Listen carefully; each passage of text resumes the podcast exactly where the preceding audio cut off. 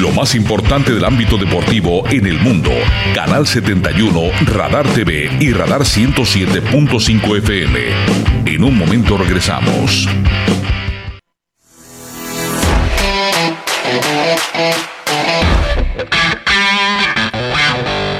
de la tarde ya con 16 minutos. Gracias por estar con nosotros. Oiga, la, semana pasada le dábamos una muy buena noticia.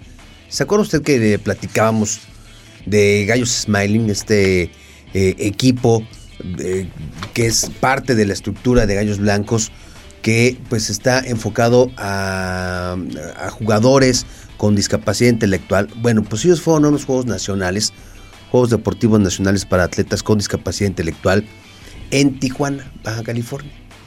¿Y qué crees, Roberto? Sí, sí. Consiguieron el título, ya lo decíamos aquí. Campeonaron, claro. Y nos da mucho gusto pues, platicar hoy con Alejandro Esponda, que es pues eh, Pilar, que es la, la, la, cabeza de este proyecto. Y qué mayor satisfacción, Alex, porque en poco tiempo el proyecto cuajó, cambiaron muchas vidas, es decir, muchos niños, jóvenes, este, mujeres le entraron y además pues viene la primera cereza en el pastel, ¿no? Sí, correcto, Vic. Eh, Roberto, gracias de nueva cuenta por, por el interés del proyecto y por el, por el espacio.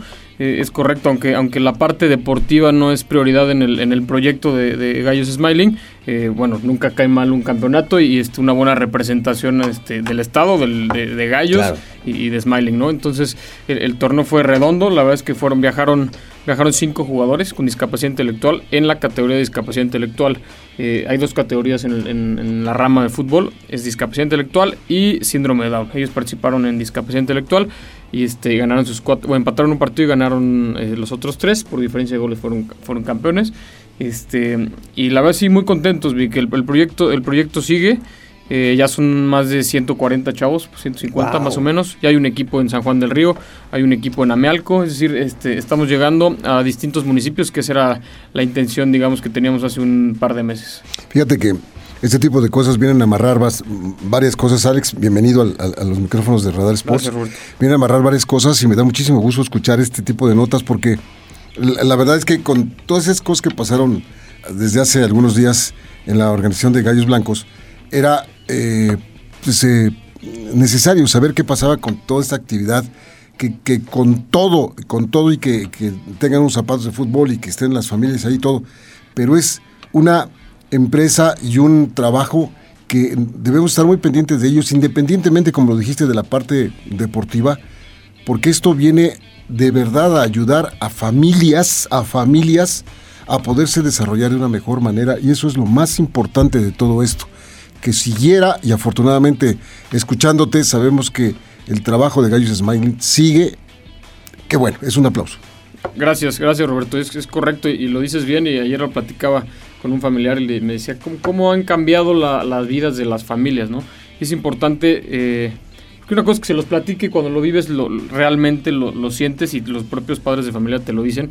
Eh, para, para, mí las cosas que más me han sorprendido que no eran, este, no eran el foco de atención en un principio era la parte social para los chavos y para los papás, que muchas veces no nosotros no nos damos cuenta, pero cuando tienes un hijo con discapacidad intelectual, eh, o con síndrome de Down también. Sí, tienes una discapacidad intelectual. Te aíslas eh, eh, como, como familia, te aíslas como, como chavo. Este, te vas aislando poco a poco y si no y si no tienes ese ese contacto social esa salida, natural esa este, salida claro como padre y como y como hijo te, vas trabando en, en, ese ambiente social no entonces creo que inclusive para los papás ha sido ha sido una buena una buena manera de socializar y, de tener relaciones que estén viviendo prácticamente las mismas cosas que, uno, ¿no? Por supuesto. Ahora con el cambio, bueno, con todo esto que pasó, con las sanciones por parte de, la, de la federación, de la liga, el obligar a hacer el cambio, eh, una de las inquietudes era qué iba a pasar con este proyecto, ¿no? Por supuesto que pues había incertidumbre desde el primer equipo hasta Fuerzas Básicas, pero en particular este proyecto que es un proyecto totalmente alimentado de responsabilidad social. O sea, no, hay, no hay una forma en la que el club obtenga ingresos, lana, no. No, no. Es, es meramente social y deseamos qué va a pasar, ¿no? Hoy hay, lo bueno es que siguen trabajando y bueno, pues parece, y, y ojalá que así sea, pues que sea un proyecto que se siga manteniendo, ¿no, Alex? Pues sería, sería, híjole, me parece que muy triste, ¿no? Decirle al, chavo, a la niña, al joven, ¿qué crees? Se acabó, ¿no? Sí, sí, coincido, coincido contigo. Por ahora sigue normal. Esperemos a ver qué, qué, qué pasa. Ustedes saben bien que, habrá una venta del equipo. Este, no sabemos ni a quién ni cuándo. Pero ojalá que les interese el proyecto a, los próximos compradores del equipo y que se pongan la playera de Gallos Smiling con todo para que no muera el, proyecto que, que, va por muy buen camino. Inclusive este, te decía, ¿no? ya van dos municipios, queremos que sean los 18. esa es la intención, la, a largo plazo, pero no queremos frenarlo, Vic, Roberto. pues es un llamado porque nos están escuchando en los municipios del estado. Al Gober, Gober, si no, pues ahí Es un llamado para, para, para que todo el mundo le, apoye y que todo el mundo le empuje y que todo el mundo esté presente en esto que es, para mí siempre lo ha sido, siempre es una prioridad más que otra cosa. Sí, y yo de nuevo cuenta les agradezco porque ustedes han sido desde el día uno muy este, interesados en, en la causa, en el equipo y este y eso vale mucho para nosotros. Si alguien no conoce el proyecto, si está interesado, te escuchó, le llamó la atención, ¿cómo pueden acercarse a ustedes? Hay página de internet de Gallos Smiling, eh, www.gallosSmiling.com. Eh, eh, escríbelo así para personas. Gallos es eh, como sonriendo en inglés, pues este Smiling, por decirlo de esa manera. Exactamente, gallossmiling.com. en Instagram también está como Gallos Smiling y, y en Facebook también. Y recuérdanos, no hay restricción de edad no hay restricciones, Big. De edad es mixto. Eh, tenemos niños desde 2 años hasta 45, no restricciones de edad. Este, pueden llegar más O sea, el que quiera jugar está invitado. La única eh, condición que se les pide es que sea una discapacidad eh, mental. Eso es lo único. Pues, pues que sigan las cosas así, Alex, y siempre queremos recibir ese tipo de noticias buenas. Que siga adelante el proyecto. ¿Sigue otro, otro campeonato o, ya ahorita viene puro trabajo? Viene torneo en, en Guadalajara, Vic, en abril y luego en Cancún y el nuestro que queremos organizar en octubre, aquí en Querétaro, el segundo. Tres, tres, entonces, tres más. Estaremos muy, muy cerca, Alex, de, tus noticias para poderlo platicar con el público que, insisto, para nosotros es una prioridad también. Muchísimas gracias, Roberto. Gracias, gracias. Bueno, Alex, que te vaya Vamos muy a continuar. Hoy hubo rueda de prensa en el provincia Juriquilla. Va a vivir un cartelazo para el próximo este mes de finales de abril. Y después de la nota, una plática con César Villaluz, que está aquí en el estudio.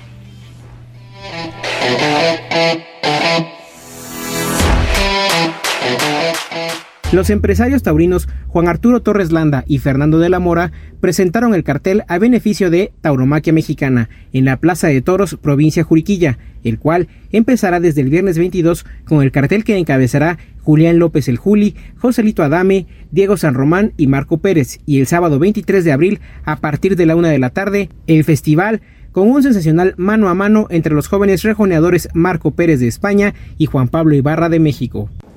Eh, les quiero recordar que este fin de semana pues tenemos una gran corrida de toros donde eh, Fabio Auloy, hijo de Giovanni, toma la alternativa y como eh, este, testigos pues estarán Jorge Hernández y João Ribeiro, un portugués, y van a estar un grupo de forcados. vale la pena, es este próximo sábado 2 de abril, 5 en punto de la tarde, corrida que organiza aquí el Pollo, y este y yo creo que pues, va a estar muy bien. Y el viernes 22 de abril, eh, a beneficio de Tauromaquia Mexicana, eh, es una organización, una asociación que es la defensa de nuestra fiesta, una fiesta que tristemente tenemos que defender porque ha habido ahora ya una serie de enemigos que nos han surgido por toda la República y que tenemos que defenderla en todos los estados porque tristemente eh, esas gentes están tratando de impedir que nuestra fiesta siga. Así es que se hizo esta asociación que es Tauromaquia Mexicana y que preside nuestro amigo empresario y ganadero don Manuel Sescos. Aprovecho también para invitar a la corrida de toros de este fin de semana, donde Faura Loy tomará la alternativa. Además, estarán los grupos de forcados de diversas partes del país y recordó que para la corrida del 23 de abril la entrada será gratuita a los adultos acompañados de un niño.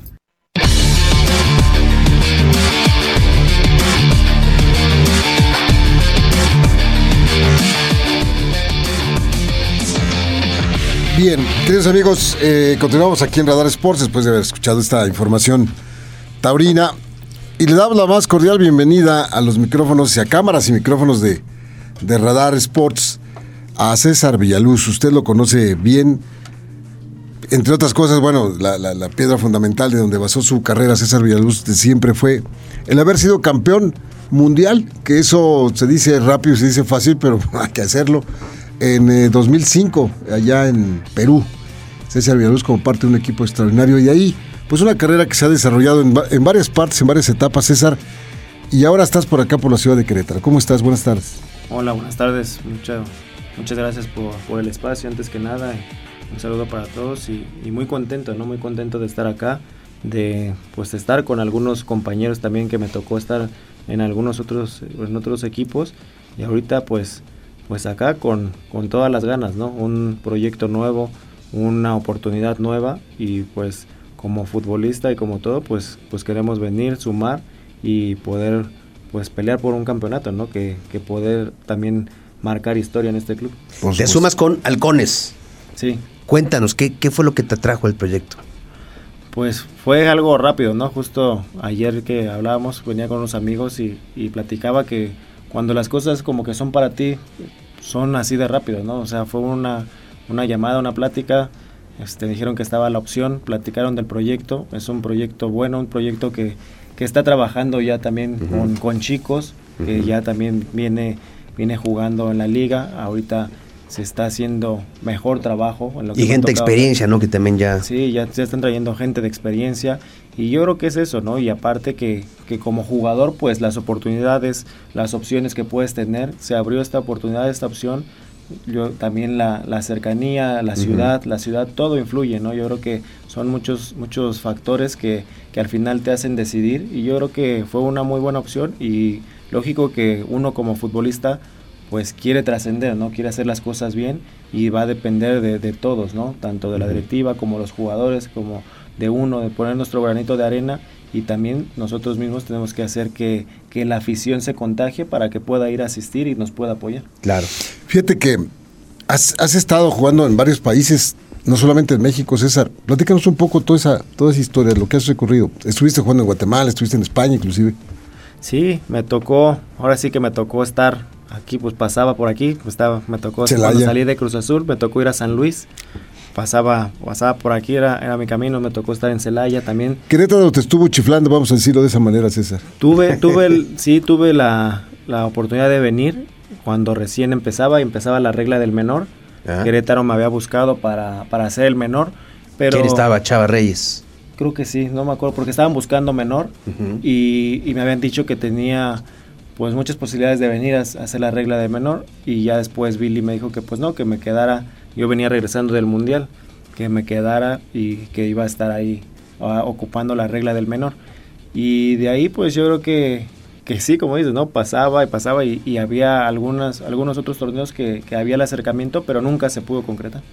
Oye, con, con, todo y- y a la distancia, me imagino que sigues viviendo, sufriendo, gozando, disfrutando de lo que hace la selección mexicana de fútbol, sufriéndola a veces. ¿Qué te ha parecido este proceso de México en específico, en el octagonal? Muchas críticas hacia el Tata Martino, muchas críticas hacia una selección con jugadores que a lo mejor no pasan por su mejor momento, que sabemos que lo pueden tener, pero hoy no lo está. A, a César Villaluz, ¿qué sensación le deja ver al tricolor? Pues ahora sí que uno lo ve de afuera, ¿no? Uno siempre trata de apoyarlos, como tú lo dices, hay una generación muy buena, ¿no? Para empezar, jugadores europeos, la base de la selección, todos vienen jugando en Europa, pero como dices, están, no, yo creo que no están en su mejor momento, la mayoría no venía activo, ahorita HH que apenas empieza a tener actividad, pero llevó varios, varios meses sin, sin jugar, este Chucky que, que empezó con las lesiones y venía con una con una buena carrera, Tecatito que venía inactivo y ahorita apenas se está reactivando. Entonces creo que eso también les, les pesa un poquito, ¿no? Y aparte, pues en México pues está esa presión, ¿no? México ya no, no te piden que califiques de panzazo, ¿no? Sino toda la afición quiere que México gane, guste, golee y que esté en primer lugar y que, que tenga el pase, el pase seguro y, y fácil, ¿no? Yo creo que esa es la presión que, que tiene México y siempre la ha tenido, ¿no? Lógico que ahorita las distancias se han acortado, los equipos han mejorado, no, no es igual de fácil, pero creo que el material humano y el material de los jugadores está. Lógico que también la presión cuenta, yo creo que ahorita ha, tenido mucha presión y los jugadores pues cuando no se te da un partido, quieres y quieres y, y el otro no se te da, empiezas a cargar con mucha presión, ¿no? Yo creo que se tienen que soltar ahorita que, que ya están casi amarrados para el Mundial, pues este último partido tendría que ser distinto, se tendría que ver distinto porque también ya falta poco tiempo para que estén en el Mundial. Sí, de hecho el sorteo es el próximo, el próximo viernes. Hay, hay dos cosas que, es interesante escuchar tu opinión. La primera, dices eh, que ya se acortaron las distancias. La MLS, el fútbol de Canadá, que ha hecho un, un octagonal extraordinario, ejemplar inclusive. Canadá no estaba en un mundial desde hace muchos años y Estados Unidos, que poco a poco ha sido un rival importante a México, tan es así que ahora difícilmente le podemos, les podemos ganar. Esa es una parte, si, si eso es importante. Pero la otra es, eh, yo siento, pues desde mi punto de vista, es que no están cómodos los jugadores con, con la falta de variantes que ha tenido en la parte técnica con, con el señor Martino como, como entrenador. Tan es así que la crítica ha sido muy grande para la selección mexicana de fútbol. Eso es presión, como tú bien lo dices y lo has vivido, de, la gente de afuera. Pero pues es que también eh, faltan esas variantes, que juegues de otra manera, que jueguen quizá con otros jugadores que estén en su momento, eh, eh, como lo mencionabas de tridente este famoso que mencionaste.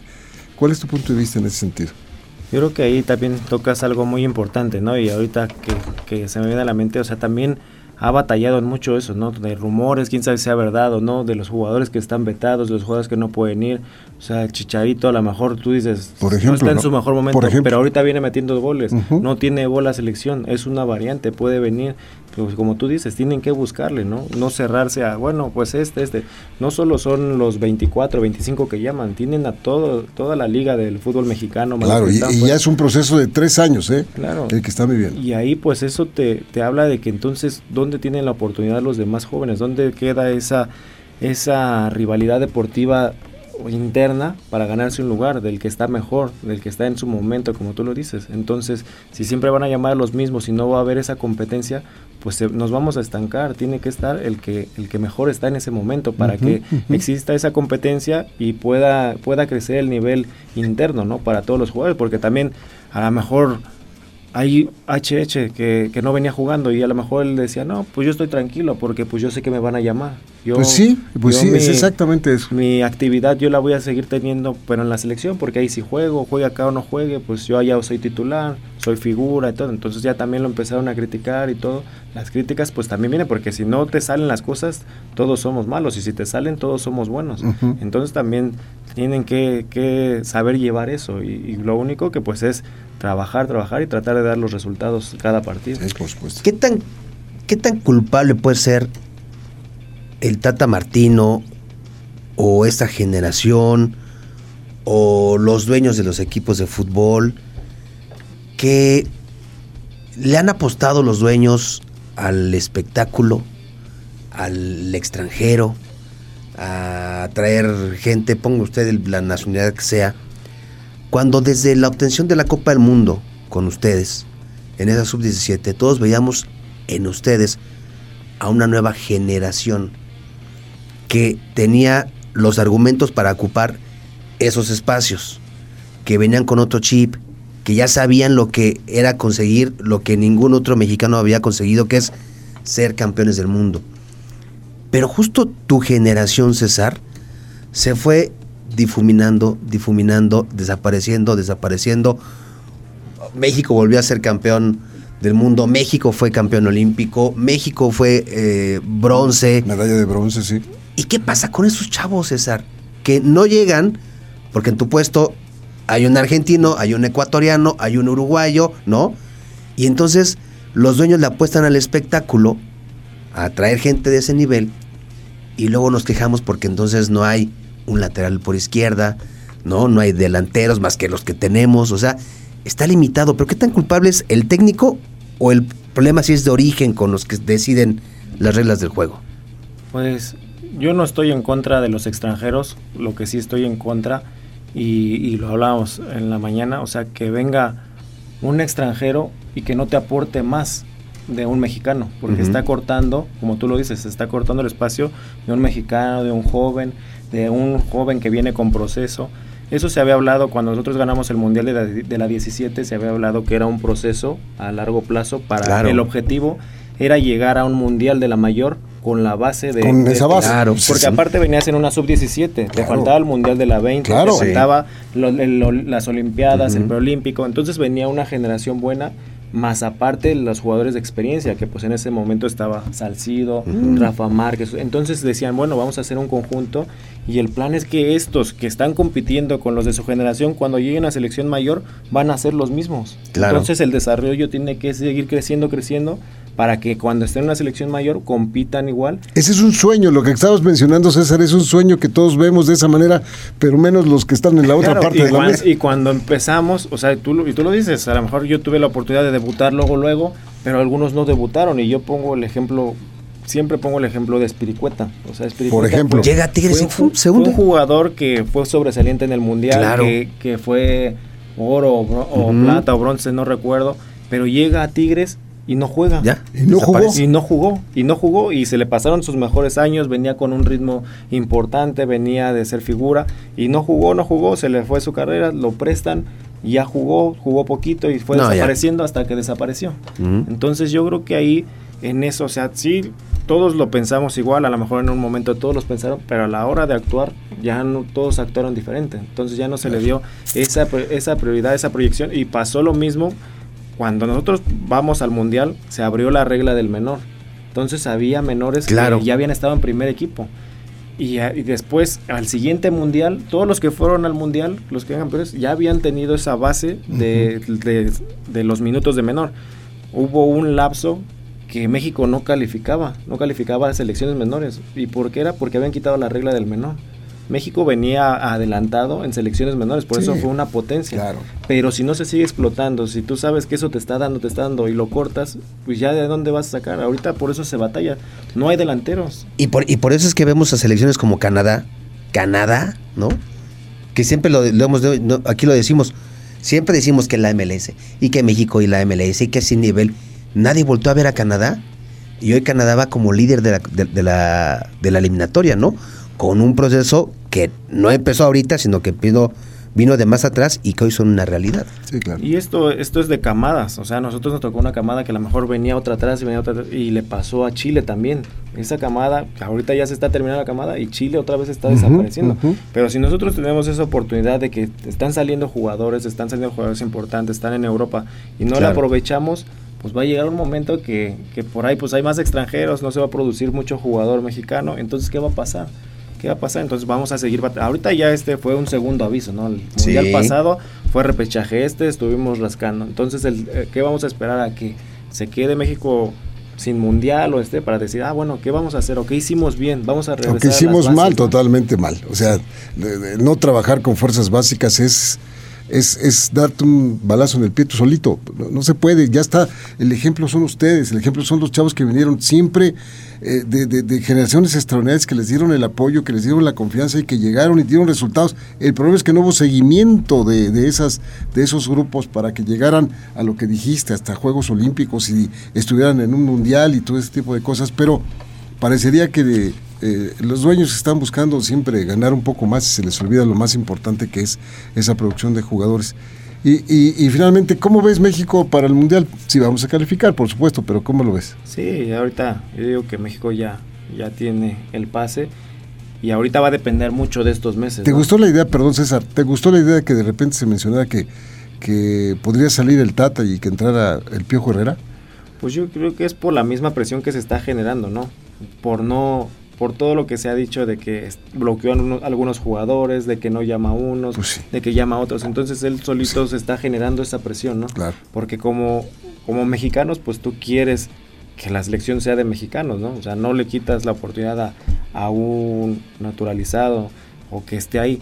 Pero pues si tú ves que hay jugadores en mejor momento, pues los tienes que llamar, ¿no? Y que se diga eso, que no los llaman porque está bloqueado eso, pues tú dices, bueno. Pues, es el ejemplo del Chicharo, clarito el ejemplo del Chicharo. Y yo creo que ahorita va a depender mucho de estos meses, porque como lo mencionamos hace ratito, o sea, si no tienen actividad y no llegan al 100%, pues va a llegar mermada la selección, porque pues ahorita, la, la selección ahorita están llamando a los que están mejor o a los que están en un nivel más superior, ¿no? Porque están en Europa, porque están jugando, porque tienen experiencia que ya fueron al mundial, están en selección. Pero aquí pues ya depende del día a día, de quién está activo, de quién está compitiendo.